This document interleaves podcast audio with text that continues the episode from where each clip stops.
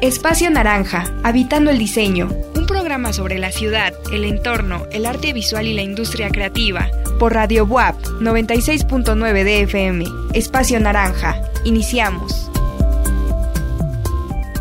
Buenas tardes, queridos escuchas. Eh, bienvenidos a Espacio Naranja, Habitando el Diseño, este programa de la Facultad de Arquitectura, donde discutimos eh, pues todo lo relativo a las industrias creativas, entiéndase diseño, arquitectura, industrial, moda eh, y algunos otros eh, puntos que se entretocan con las artes, como el cine y todo lo que tiene que ver con lo creativo. Este es el espacio en donde los creativos justamente venimos a, a hablar, a ser escuchados, pues estamos más acostumbrados a ser vistos, pero en efecto la reflexión es necesaria para este tipo de, ejercicio. El día de hoy eh, estamos, pues, queremos más bien dar esta bienvenida al año, al 2023. Pues nuestro tema va a ser precisamente tendencias. Eh, yo soy Jesús Barrientos y me acompaña Cristel Fernández. Hola, Cris. Hola, ¿qué tal? Feliz año. Feliz año. Y pues es, es importante eh, revisar este tema de, de, qué es una tendencia, ¿no? ¿Qué son las tendencias eh, en diseño o para los diseñadores? Que de pronto puede parecer eh, hasta un tanto tabú, ¿no? Porque pues estamos más bien acostumbrados, Chris, a escuchar, sobre todo en las aulas, ¿no? En, en las clases, esta visión de que el buen diseño no pasa de moda, las bases se aprenden etcétera. Entonces de pronto puede parecer que la tendencia es algo que te debilita o que te hace ver como, no sé, o sea, está como una noción así, ¿no? Sí, exactamente. Eh, sí, el diseño justamente no pasa de moda, digamos, pero se va actualizando conforme a justamente las tendencias, a lo que se genera en, en, en la sociedad. Sí, y es que tendencia tampoco quiere decir que las bases no se cumplen. Simplemente, eh, cual, como cualquier eh, disciplina, cualquier oficio, el objeto de diseño, el objeto que se produce en, en, el diseño, cambia, eh, se adapta y los públicos van pidiendo cosas distintas, ¿no? Y creo que es, es muy importante, pues, estar atento. tal vez aquí queda como la elección del diseñador que nos está escuchando o de la diseñadora que nos está escuchando, si quiere ser alguien que trabaja bajo tendencias o completamente alejado de ellas, ¿no? Hay pros y contras. Creo que uno de los problemas de no estar conscientes de las actualizaciones es pues quedar estancado, ¿no? Eh, es algo peligroso para la disciplina, para nuestra práctica, pero también para aquellos que consumen el diseño, que son nuestros clientes famosos, ¿no? que acuden al profesional por un servicio de diseño, por una imagen, por algo que los represente, y es un riesgo representarlos de una forma equivocada o de o hacerlos ver como si fueran cualquier cosa o trabajos avejentados, ¿no? Eso pasa mucho. Luego se puede volver como digamos obsoleto de que se haga sobre alguna tendencia y ya en dos años ya eso ya no se entiende o ya pasó de moda o ya no da el impacto que daba en ese entonces. Entonces, eh, es por eso que hay sus pros y los contras de, de seguir una tendencia y manejarla en, en cuanto al diseño, por ejemplo, en alguna marca, eh, que sería lo más, lo más común que se puede quedar obsoleto de cierta forma. Y es que de pronto hay eh, modas es como la diferencia, vamos a decirlo, entre una moda y una tendencia. Las tendencias cambian, las modas eh, se quedan como atrapadas en, en una época. Eh, yo me viene a la mente, por ejemplo, hablando de marca, una, una modita que se puso, no sé, hace unos, yo creo que como 20 años, que empezaron a ponerle a las, a las marcas desde tal año, ¿no? Desde 2012 o establecido en 2018 y que de pronto lo veías igual en una marca de ropa que en una taquería, que en una cafetería, eh, y incluso un poco fuera de lugar. ¿no? Sí. Y esa es una moda que, curiosamente, las tendencias se encargaron de desechar. ¿no? Sí, exactamente. Entonces, de pronto, cuando tú ves una marca nueva que tiene esta, este como, esta especie de, de, de sufijo o de, en la denominación, se avejenta de inmediato, ¿no? Sí. Sí, igual, bueno, me viene a la mente, este, hace yo creo que como dos o tres años, se hacían las marcas, bueno, hubo una tendencia de la tipografía muy, muy caligráfica, pero este, redonda. Eh, y ahí predominaba, lo que predominaba era eran los colores vibrantes, de colores pasteles. Y, por ejemplo, ahorita eh, sí siguen como los, la tendencia hacia los colores brillantes, pero cambia el concepto de la tipografía. Claro, y es que lo que no queremos es que las cosas se vean viejas, ¿no? Es diferente tener un concepto eh, como retro, ¿no? El famoso vintage, a que sea avejentado, ¿no? Sí. Por ahí hay una marca informal de tiempo que nos indica que cuando algo tiene entre 5 y 10 años es, es avejentado y cuando tiene más de 10 años puede verse más retro, ¿no? Pero pues es difícil, ¿no? Sí. Digo, en estos primeros 20 años del siglo XXI que llevamos, eh, ha habido muchas cosas que han regresado, ¿no? eh, moditas de los 80, de los 90, algunas eh, imágenes, colores, tipografías incluso. Curiosamente, no todo lo que se hace bajo esa bajo ese estilo se ve bien, ¿no? No, no todo pertenece como al entorno. Es difícil. Sí, igual, no solamente en el diseño, sino por ejemplo ahorita en la moda. Este, ya ven que hace algunos años igual volvió lo de los, los jeans rotos, ahorita está volviendo lo de los jeans a la cadera que eran de los 2000 me parece. Y este, hay como mucha nostalgia en, en las épocas anteriores y que se están implementando en el diseño. Nostalgia es una muy buena, es una muy buena palabra clave. También pasa, por ejemplo, con los zapatos, ¿no? Los famosos eh, tenis o sneakers. Eh, ah, mucha, muchas burlas en redes sociales o memes que hablan de estos zapatos fila, que eran como los que se usaban en la secunda de uniforme y todo el mundo rechazaba. Y pues ahora resulta que, son como... Sí, sí. ¿Cómo se, este, estaba bien una palabrita para una moda que yo honestamente yo no, no, entiendo, ¿no? Es este, aesthetic.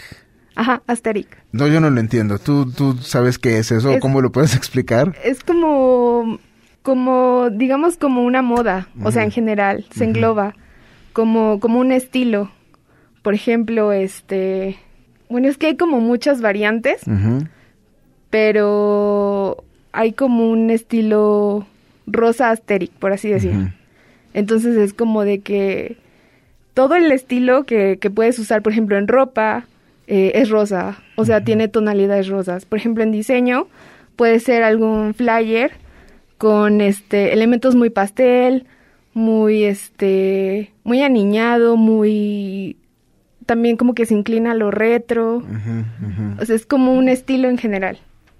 Eso retro también eh, se ve en las texturas. Ahora que mencionabas el flyer para el público en general, pues es es muy evidente, el eh, flyer es un volante, ¿no? Sí. Ya, eh, ya, no son tan comunes, ¿eh? No, ya no. Porque ya no se imprime ese tipo de publicidad efímera. Aún existen en ciertas, pues en ciertos sectores o en cierto producto, pero sí ha habido, ha venido a la baja, ¿no? Sí. Ese tipo de... Yo lo he visto más en redes sociales. Ajá, ajá, ahora es como una versión digital, ¿no? Ajá. Y se me hace muy curioso cómo para tener esta, el estilo de la impresión como desgastada, que los volantes normalmente se hacían, eh, o se reproducen, todavía se siguen haciendo, no han desaparecido, en duplicadora, ¿no?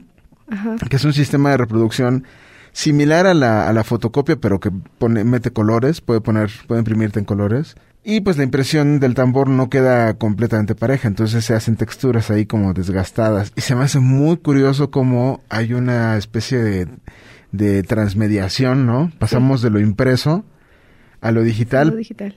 pero tratando de dar ese mismo aspecto, ¿no? Sí. Igual he visto algunos que lo hacen con, no sé si, no, no me acuerdo muy bien de la palabra, pero espero que sea correcta, linóleo. Ajá. Impresión en linóleo. No sé si estoy correcto, pero... ¿Es correcto?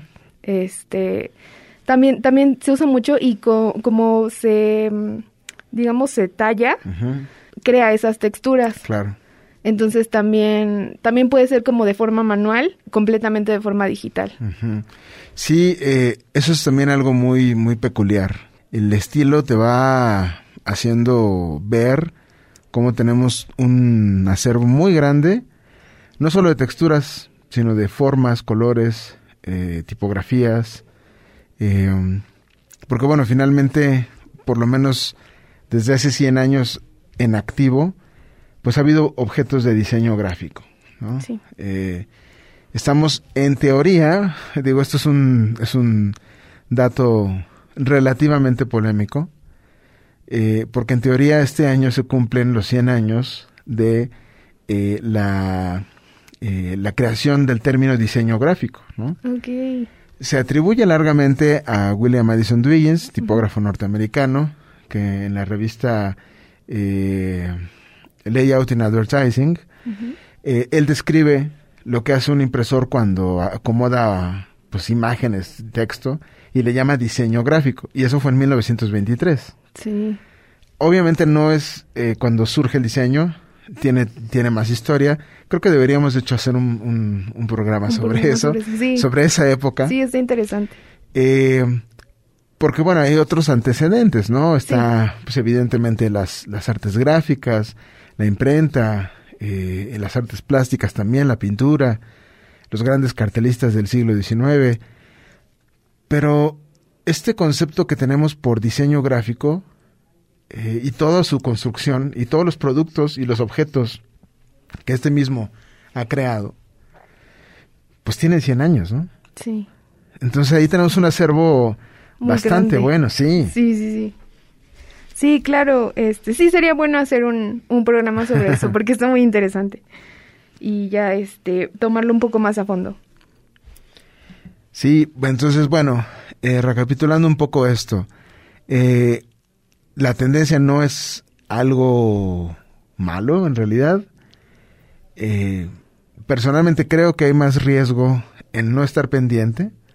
Es decir, no creo que sea una regla tener que seguir seguir todas y cada una de las tendencias que salen. Claro. Pero por lo menos saber qué, qué hay, ¿no? Sí. ¿Qué es lo que espera eh, el público del diseñador o del diseño, más que de la persona, del objeto del diseño, ¿no? Sí, exacto. Eh, como todo, sí hay que, hay que tener conocimiento sobre ello. No es necesario que se siga, pero este igual se pueden tomar como ciertas cosas de las tendencias que no afecten en general el diseño. Sí, y bueno, en este programa vamos a estar revisando un poco eh, de esas de esas tendencias de 2023, ¿no? Que además siempre eh, no se publican exactamente al inicio de año, ¿no? Cada año eh, la revisión de tendencias, pues empiezan, hay quien empieza a publicarlas desde verano, ¿no? Desde julio. Eh, septiembre, noviembre son meses fuertes. Eh, de hecho, ahí también hay una todo un tema que discutir, ¿no? Los tiempos o los calendarios de trabajo del diseño, porque el diseño es muy estacional. Sí. ¿No? Hay, hay mucha demanda dependiendo de qué época del año, qué fecha del año es. Sí, sí, sí. Y cómo incluso, eh, pues estas fechas o estos calendarios no van exactamente con el calendario civil. Siempre siempre tienes que estar adelantado, ¿no? Sí, claro. Unos que como dos o tres meses. Sí, sí, más o menos. Como un mes, dos meses. Bueno, un ejemplo es eh, todos los cierres de, de, agencias, ¿no? Que hacen sus cierres, algunos en septiembre, otros en octubre. Gente que no toma comisiones más allá de esos meses porque ya no los va a poder terminar antes de diciembre, ¿no? Sí. Entonces, eh, pues el tiempo es interesante, ¿no? No eh, evidentemente cada profesión debe tener como sus... Sus tiempos. Sí, sí, sí. Eh, eso también es como, como algo pues que considerar, ¿no? Entonces, bueno, pero pues empezando este año, creo que sería bueno eh, hacer una, una revisión pues sobre, sobre estos sobre estos temas y también una revisión que nos pueda poner en perspectiva eh, qué ha sucedido el año anterior, ¿no? Claro. Este, bueno, el año anterior, en cuanto a tendencias de diseño, este, hubo mucho degradado. Este, halos, eh, tipografías en, bueno, tipografías finas, de grosor fino, este, texturas, eh, formas un poquito más orgánicas y este también empezó como las referencias hacia la cultura pop, hacia lo grunge y eh, sobre y también imágenes sobreexpuestas, sobrepuestas, perdón. También eh, se utilizaba mucho las formas orgánicas como eh, formas de plantas, de hojas, todo muy pastel, como muy tranquilo, muy calmado y em, también alentando hacia la corriente buju, le dicen, que es como muy, muy tranquila, por así decir, como muy calmado. ¿Buju? Buju. eso, eso no lo conocía. ¿Y tú crees que estas, eh, pues estas prácticas o estas tendencias del año pasado desaparecerán de golpe o tú cómo lo percibes? Bueno, yo creo que el degradado tal vez permanezca, pero no tanto como años pasados, que se veía mucho en, en post, en este flyers, incluso se añadía en marcas, en logos. Siento que sí puede permanecer, pero eh, ya no tendrá tanto como antes. Y en cuanto a las formas orgánicas, igual siento que pueden permanecer, pero justamente va, va, a ir como, no quiero decir en decadencia, pero como que irá paulatinamente desapareciendo. Fíjate que a mí me da la impresión de que de pronto algunas tendencias o algunas situaciones eh, de estilo llegan a México con un ligero desfase. Honestamente no he podido calcular ese desfase de cuánto es. O sea, no, no podría decirte en este momento, pues, no sé, seis meses, ¿no? Un año. Tampoco es tanto. Pues uno lo ve, por ejemplo, en productos globales, como las cortinillas de YouTube, de Spotify, y todo esto, y que más o menos se ve eh, a la par. Da la impresión de que sí de pronto hay cosas, como lo que decías del degradado, ¿no? Que a lo mejor permea más en la sociedad mexicana que en otras, y tal vez se queda otro año, ¿no? Sí. O más. Sí, eso, eso es, bueno, como, como todo en general, eh, si eh, inicia, no sé, digamos, en Estados Unidos, este, a México llega un año después o dos años después. Pero ahorita con la tecnología siento que ya, digamos que va un poquito más a la par, pero igual puede permanecer un poco más la tendencia en cierto lugar. Pues eh, habría que, que revisar las tendencias y estar a la vanguardia. Espacio Naranja, Habitando el Diseño, un programa sobre la ciudad, el entorno, el arte visual y la industria creativa. Eh, empezaremos con las tendencias que marcarán a la arquitectura en el 2023. En el sector de la arquitectura y la construcción se han experimentado grandes avances para modernizarse y afrontar de manera efectiva los diferentes desafíos que tiene por delante. Brecha de la productividad, falta de mano de obra cualificada o necesidad de adaptarse a algunos estándares de calidad, sostenibilidad y eficiencia energética rigurosos. Por ello, en el presente año 2023 está llamado a ser un año clave en el que la innovación, la, digitalización, la sustentabilidad y la aplicación de las tecnologías, métodos y sistemas vanguardistas permitan dar un salto exponencial a la industria. Uno de los puntos sería los elementos y sistemas en pro de la eficiencia energética, que consigo traerán un mayor impulso de todos aquellos elementos que ayudan a disminuir la demanda energética, como por ejemplo sistemas de aislamiento térmico por el interior y el exterior, fachadas ventiladas, carpinterías de calidad, sistemas de ahorro de agua, electrodomésticos de bajo consumo, usos de energías renovables, sistemas de recolección y prevención de puentes térmicos.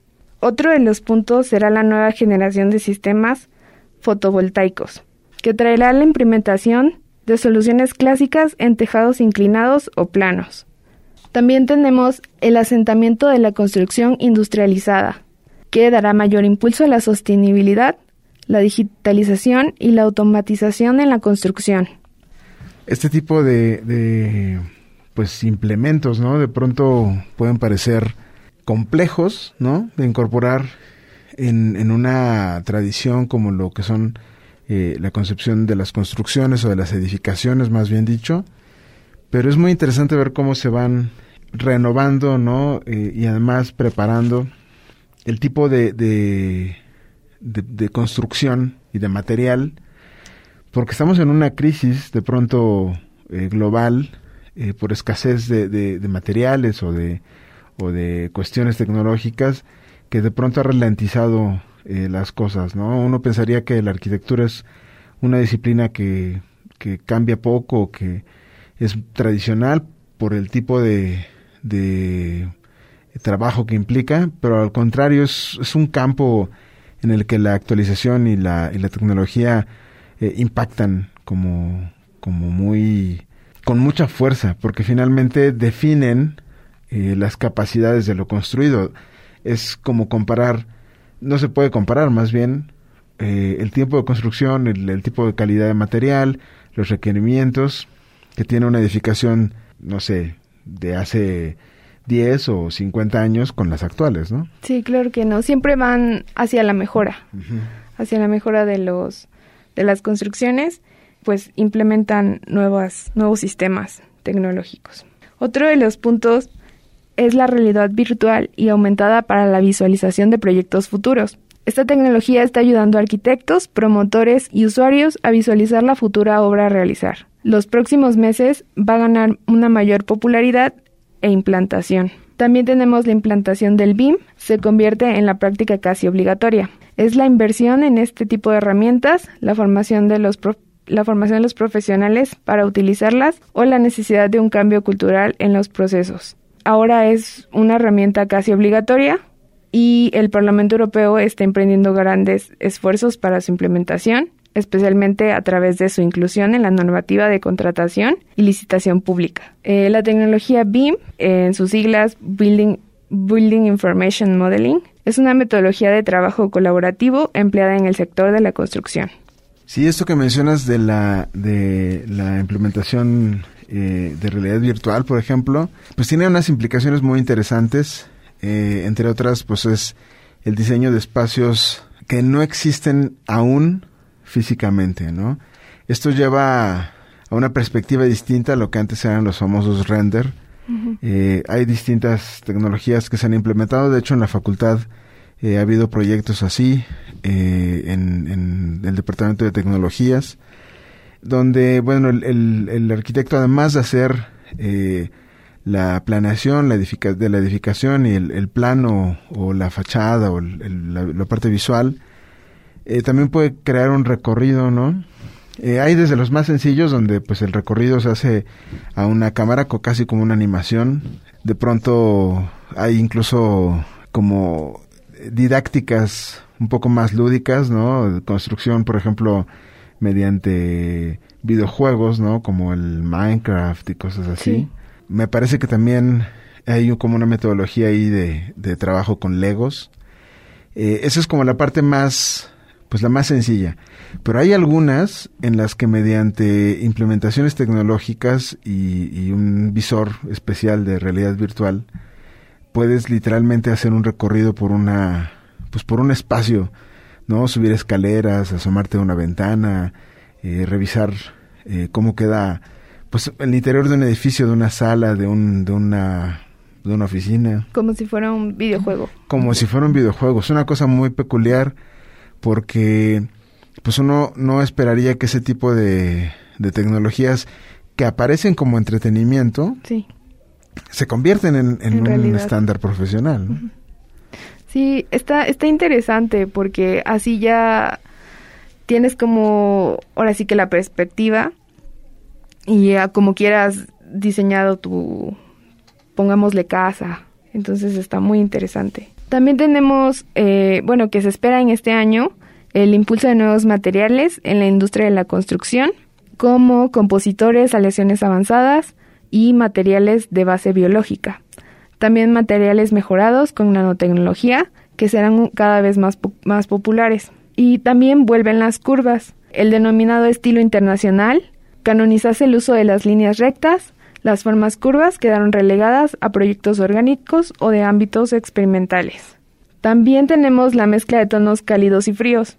A nivel de decoración, todo apunta a que en el 2023 se tenderá a jugar cada vez más con colores cálidos y fríos, como los beige, marrones y blancos, que aportan calidez, y con un toque azules o verdes, la decoración generará mayor sobriedad y elegancia. Bueno, vuelven las curvas, que también estará presente en elementos decorativos como sofá, mesas, alfombras y lámparas, con el objetivo de sumar diseño a cualquier estancia y conseguir un look moderno, atemporal y original.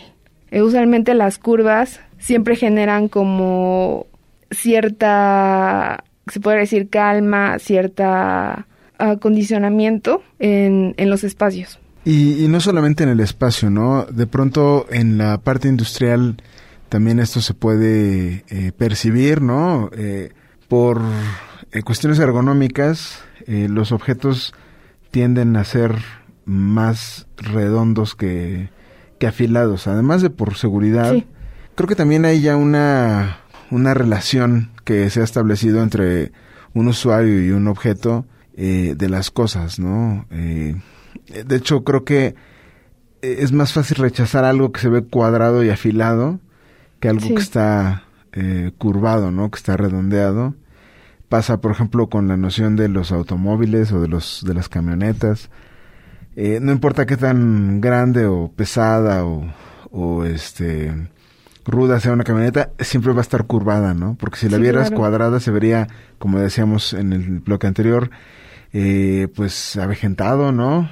Eh, duro, como si no hubiera habido algún tipo de de prueba humana mediante ello, eh, creo que tiene mucho que ver con la organicidad, ¿no? Sí. Porque finalmente el, cuerpo humano que es la mejor referencia eh, de una experiencia sensorial para el ser humano, pues no tenemos nada ni, ni geométrico ni agudo, ¿no? Ni eh, no hay nada puntiagudo. no hay nada puntiagudo, sí. salvo tal vez algún peinado ahí exótico como punk no, no, no está en nuestra naturaleza, ¿no? Yo creo que de ahí viene también esa necesidad de, de pedir, de pedir curva. Mira qué chistosa frase. Sí.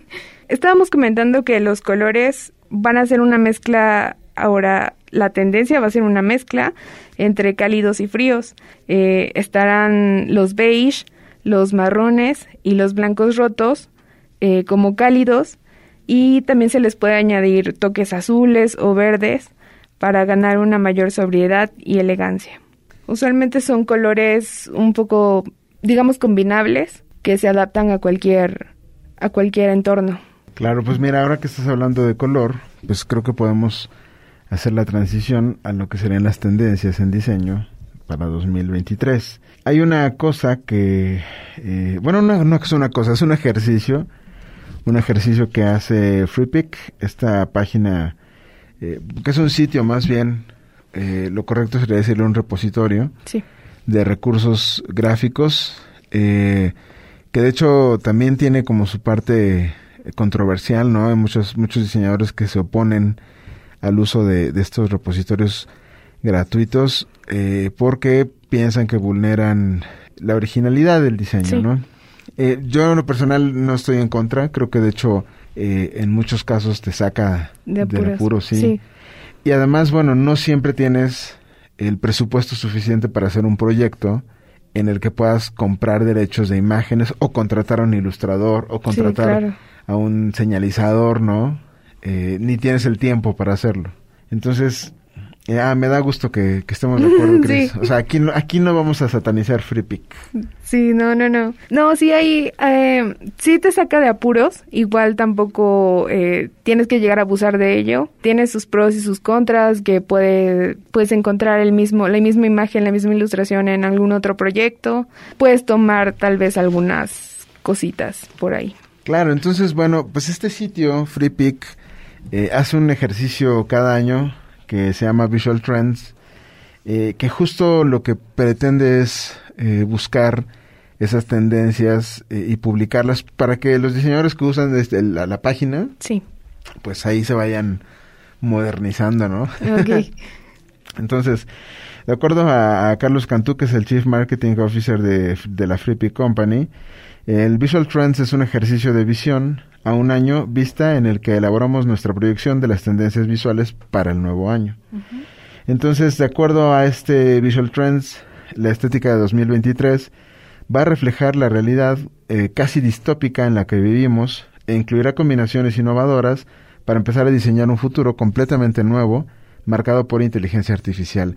Que esa inteligencia artificial ha estado, yo creo que de medio año para acá, ocupando las discusiones de muchos diseñadores, sí, sí, aterrados unos, bien apocalípticos, ¿no? Sí. Hemos visto estos ejercicios de Midnight y este, no recuerdo qué otras, pero sí hay varias, eh, varios generadores, varios motores de eh, inteligencia artificial, sobre todo que ilustran, hasta este punto ilustran, ¿no?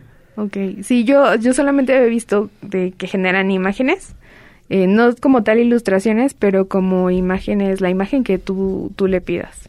Sí, entonces, eh, bueno, eso es como tema para, para otro, otro momento, da para mucho. Eh, afortunadamente yo no hago imágenes, pues, como tipógrafo yo hago pues signos o caracteres. Sí. Eh, a mí no me preocupa mucho, pero sí he visto muchos colegas, sobre todo ilustradores, y fotógrafos no de los que hacen fotos, sino de los que arman como collage. Composiciones. Sí, eh, nerviosos. ¿no? Sí. Eh, yo creo que a la tecnología siempre hay que sacarle el lado positivo. Tal vez en algún momento las máquinas de veras se rebelen y nos destruyan, pero bueno, no es este momento. ¿no? Sí, claro. Entonces, bueno, continuando con lo de Visual Trends, pues eh, originalmente era un blog, era un blog con el que iban como encontrando las tendencias del sector de diseño y desde entonces ha ido evolucionando hasta convertirse en un modelo un poco más interactivo y que tiene calidad de contenidos y visuales. ¿no?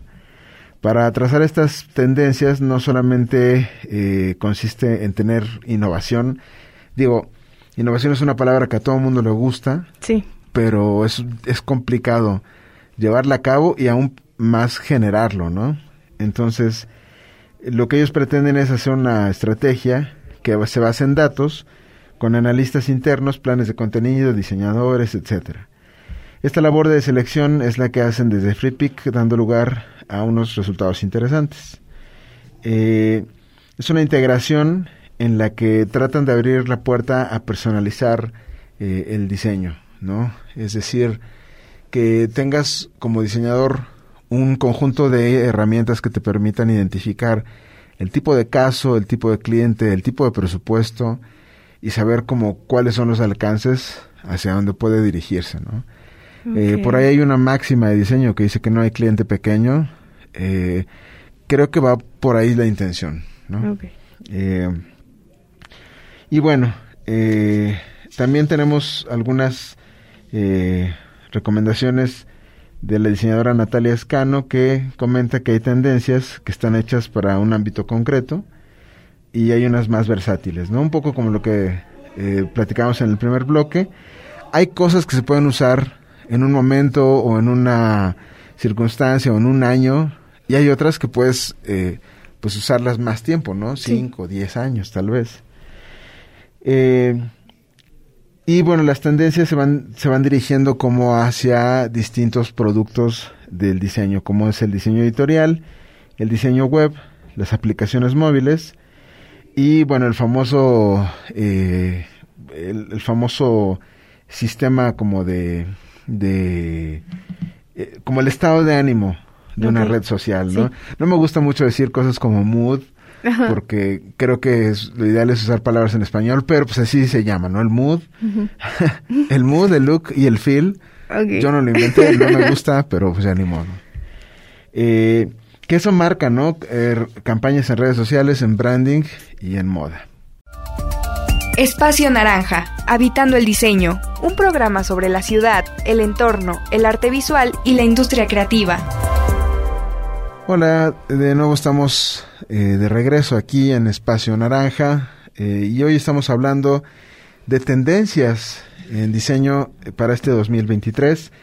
Ya mencionamos un poco de las preocupaciones en materiales y en representación que hay en la arquitectura y ahora estamos pues entrando de lleno a, a lo que es la tendencia en diseño gráfico que también es eh, interesante, ¿no? Reconsiderar que el diseño que hacemos en la actualidad no solo es gráfico, es decir, el diseñador tiene mm, habilidades que van más allá de solo hacer composiciones. El diseñador actual eh, necesita entender, si no hacerlo, por lo menos entender cómo funcionan otras cosas como la programación, por ejemplo, o eh, la, la postproducción, eh, y por supuesto la impresión, ¿no? Eh, entonces de pronto hablar de diseño gráfico incluso necesita una actualización, ¿no? Creo que ha sido como algo que se ha repetido mucho en este programa, que las cosas no pueden ser como hace 10, 20 o 30 años, y creo que el propio concepto de diseño gráfico pues está haciéndose demasiado elástico, ¿no? ¿Qué opinas? Tal vez podría ser como la adaptación, no es necesariamente un cambio, pero y tampoco es como volver a lo de antes, pero se puede adaptar lo, que está actualmente junto con alguna, ahora sí que tendencia, sí, alguna tendencia pasada, no sé, o algún estilo, mejor dicho. Continuamos con las tendencias, vamos a, repasar cinco tendencias eh, hacia 2023 y bueno, empezamos por la tipografía, ¿no? De hecho me gusta además el, título, La tipografía manda. Es curioso porque, bueno, finalmente es, es, difícil, me parece, como tipógrafo, eh, hablar de una tendencia específica en cuestión de tipografía, porque el lenguaje y la forma de representar el lenguaje escrito varía mucho gracias al interlocutor, al emisor, al canal, al público. Es decir, me parecería un poco difícil decir que hay una tendencia específica de tipografía. Yo creo que las pues las reglas de la tipografía aplican siempre, ¿no? Sí. Pero es cierto que hay ciertos productos que usan las fuentes de cierta manera o escogen ciertos estilos y eso es de lo que sí tenemos que estar pendientes, ¿no? Y también saber de dónde obtener el material tipográfico, porque eso puede ser un problema, ¿no? Sí. Entonces, bueno, de acuerdo a esto, menciona que la tendencia es que las fuentes convencionales eh, pasen a segundo plano para dar paso a algunas más divertidas, ¿no? Divertido también puede ser como algo muy eh, abierto, amplio de, mencionar. Eh, habla sobre todo de formas orgánicas, eh, futuristas, con textura, el Art Nouveau. Hay una tendencia, por ejemplo, muy bonita de tipografías con patines redondeados, que se ven así como infladas por abajo, o incluso letras que tienen fustes desiguales. Estoy pensando específicamente en una N minúscula, que la segunda pierna la tiene en diagonal, ¿no? Y aún con patín. Y esta, esta estética retrofuturista de Art Nouveau creo que nos puede remitir mucho a lo que se hizo en los años 70, que en los años 70 el diseño, finales de los 60, principios de los 70, retomó mucha imaginería de los años 20 de la, de la bohemia, de los carteles este, antiguos y de ahí salió un poquito la psicodelia, ¿no? Entonces, por lo que vemos, esa, eso puede ser una tendencia, ¿no? Obviamente, pasado mediante el filtro de la sobriedad que puede llevar algún texto, pero me entusiasma la idea de que donde no necesita ser totalmente formal, pues puedas alocarte, ¿no? Eso es lo que yo entiendo. sí, justamente se han estado viendo como esas tipografías globo, tipo globo, que vienen como infladas que tienen justamente los patines redondos. También se han visto así como tipo cromáticas. Bueno, las hemos estado viendo hasta discos, o sea, títulos de, de, discos de música. Este, también con formas desiguales. Eh, como decía, eh, no se puede ser como una tipografía muy, digamos, simple, eh, cuadrada, y la E, digamos que como que se estira. O la O igual se estira. Entonces, está interesante, está padre.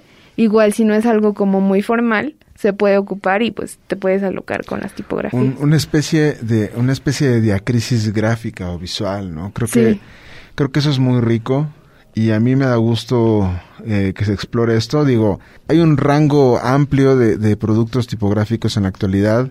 Ahora que mencionabas las, las fuentes cromáticas o las color fonts, creo que esos dos eh, no creo que vaya a ser tendencia de, este año precisamente, pero creo que es algo que va a ir en aumento. Sí. Que es el uso tanto de los color fonts como de las variable fonts, donde puedes tener ese rango que mencionabas justamente, en el que el ancho o el delgado cambie, sobre todo para títulos, ¿no? Seguramente hay formas de equilibrarlo, ¿no? Cuando tienes algo muy exagerado, pues lo mejor es, no sé, una sans serif, así predecible, aburrida, pesadona, pero que con eso matice sí. este tipo de expresividad y creo que ahí hay, hay una muy buena oportunidad para los diseñadores de expresarse mediante tipografía.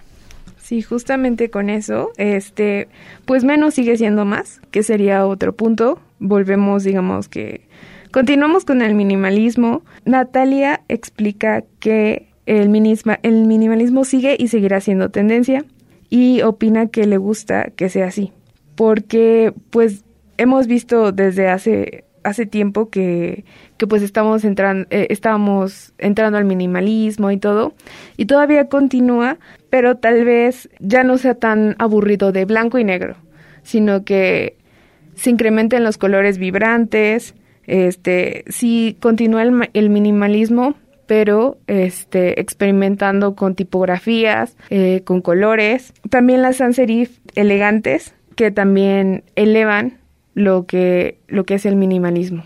Otro ejemplo sería como la identidad y los packagings, que, que serían como un poco más pequeños, un poco más naturales, por así decir.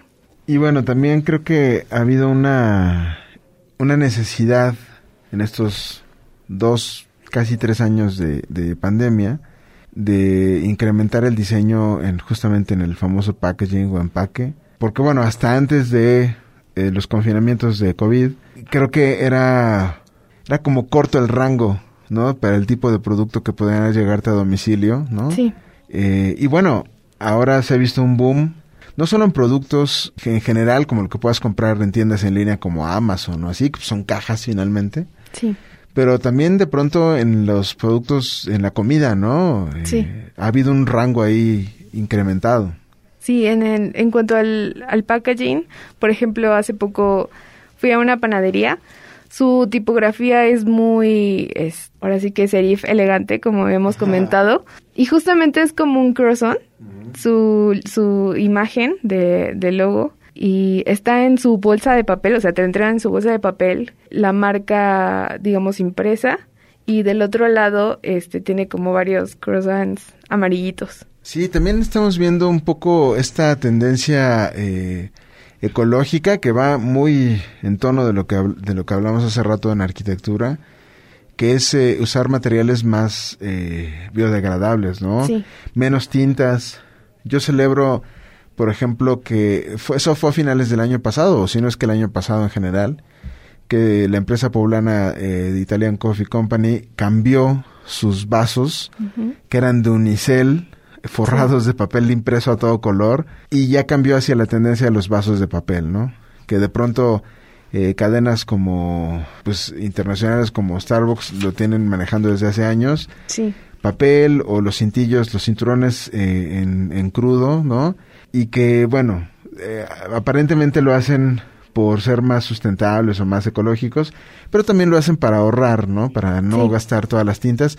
Pero bueno, no importa si es que una cosa finalmente ayuda a resolver otra, creo que es algo, pues es algo positivo, ¿no? Sí, claro. Justamente es algo, eso también es como una tendencia, el que las marcas, los productos se vayan innovando en cuanto a, a lo ambiental para cuidar el medio ambiente y pues que todos lleguemos como a un bien común. Y hablando del cuidado del medio ambiente y de los recursos, tenemos la tercera tendencia, que es el modo oscuro. Es una realidad que cada vez pasamos más tiempo delante de las pantallas. Por eso el diseño en modo oscuro viene fuerte en 2023. Poco a poco los usuarios integran esta opción en su uso diario y de la misma manera las marcas, aplicaciones y webs van a empezar a adaptar las interfaces a este formato.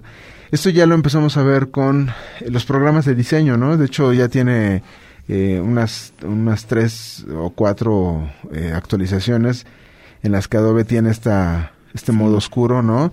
Donde en lugar de usar escritorios blancos o, o muy brillantes, son grises oscuros o incluso negros, ¿no?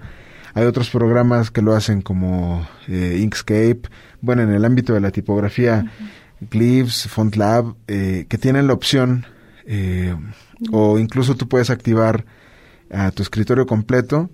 Eh, esa función a mí me parece muy interesante de, de, de, las Mac. Desconozco si esto también lo hacen las PC, que cuando es de noche se pasa a, modo oscuro por completo, ¿no? Ahora, el modo oscuro puede parecer algo estético nada más o algo visual, pero en realidad gastas menos luz. Sí, aparte ayuda a, la vista, o sea, por ejemplo, no, no, no sientes tan cansado de estar tanto tiempo en la computadora si tienes que trabajar. Este, y, y sí ayuda mucho al, al descanso, digamos, de, de la vista, a que tengas una pantalla blanca, brillante, todo el tiempo. Estoy tratando de hacer memoria y me parece que las aplicaciones estas de streaming están en modo oscuro. Sí. Sí, ¿verdad? Netflix, Star, HBO. Amazon. Ah, es cierto. Sí. Fíjate, se cumple. Y hablando de eso, bueno, pues apostamos por el estilo retroflat. Como, como comentábamos anteriormente, pues la nostalgia. Volvemos a la nostalgia de los años 60 y 70 con colores brillantes, diseños planos y elementos atrevidos. Estos también se acompañan de mucha tipografía redonda y a veces con bordes gruesos y oscuros. Eh, también tenemos el line art, ilustración lineal, que aplica como ilustraciones humorísticas y divertidas. Pues por ahí hay un monero que es, es polémico, no por sus visiones políticas, bueno, además también, pero por su trabajo que se llama Pacaso. Creo que publica en Reforma, no estoy seguro. Porque veo sus cartones siempre me, me, aparecen en Twitter. Pero es chistoso porque los dibujos son malos. Sí. Y son líneas muy simplonas, ¿no? Pero pues el contenido es el, el, impactante, ¿no? Entonces... Sí, claro. Es chistoso porque hay otro tipo de, monero que hace ilustraciones así muy buenas y puede lograr grotescos visuales impactantes y es chistoso como esta tendencia de lograr el mismo impacto duro de crítica social o política con unos monos de rayas, ¿no? Eso es, eso es muy interesante. Sí, es muy padre. Igual esta tendencia se ocupa en logos, en marcas, eh, lineales, eh, tal vez caricaturescos, un poquito más retros, eh, pues como lo que comentábamos anteriormente. Terminando con nuestra quinta tendencia, coincide con la séptima de arquitectura que vimos, que es el paso al frente del diseño 3D. De acuerdo a Natalia, Natalia Escano. El diseño 3D dará un paso al frente en 2023 y aunque cree que el metaverso es en parte culpable del concepto, no solo lo veremos aplicado a la realidad virtual, sino ahora pasará al branding, al diseño de experiencia y a la moda. Este tipo de espacios que nos van como aumentando pues nuestra existencia creo que es es interesante, ¿no? Entonces, bueno, en este programa, normalmente en todos los programas tenemos recomendaciones, pero como habrán escuchado, tuvimos un montón. Sí. tanto de sitios como de lugares, personas.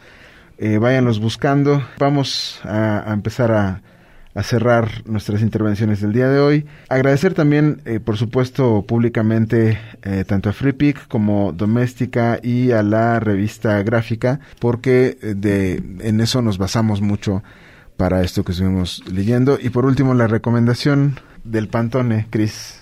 Esa es, lo, esa es nuestra cereza en el pastel del Ok, el color del año 2023 se llama Viva Magenta. Es la perfecta combinación entre el rojo, rosa y morado. Eh, lo denomina Leatriz Eiseman, que es la directora ejecutiva de Pantone, como fuerza valiente e intrépido. Promueve la felicidad y la celebración optimista. Magenta, me agrada. Sí, sí, sí veo el 2023 Magenta. Muy bien, pues Muchísimas gracias, Cristel, por esta tarde. Muchas gracias. Eh, yo soy Jesús Barrientos y nosotros fuimos y seguiremos siendo Espacio Naranja, eh, los diseñadores y los creativos expresando su opinión al aire por Radio WAP. Cerramos también deseando que tengan un gran año 2023 por delante. Diseñamos mucho y mucho magenta, ¿eh? Mucho magenta. Esto fue Espacio Naranja, Habitando el Diseño, un programa sobre la ciudad, el entorno, el arte visual y la industria creativa, una producción de la Facultad de Arquitectura de la UAP.